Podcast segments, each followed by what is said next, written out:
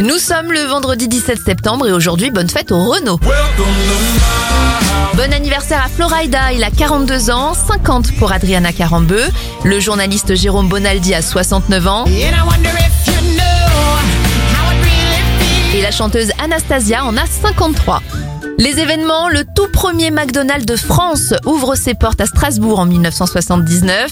Au cinéma en 1990, la sortie en France du film Top Gun avec Tom Cruise et beaucoup de premières à la télé. Capital sur M6 en 1988, Perdu de vue de Jacques Pradel en 1990 et Les enfants de la télé avec Arthur en 1994. Bonne fin de semaine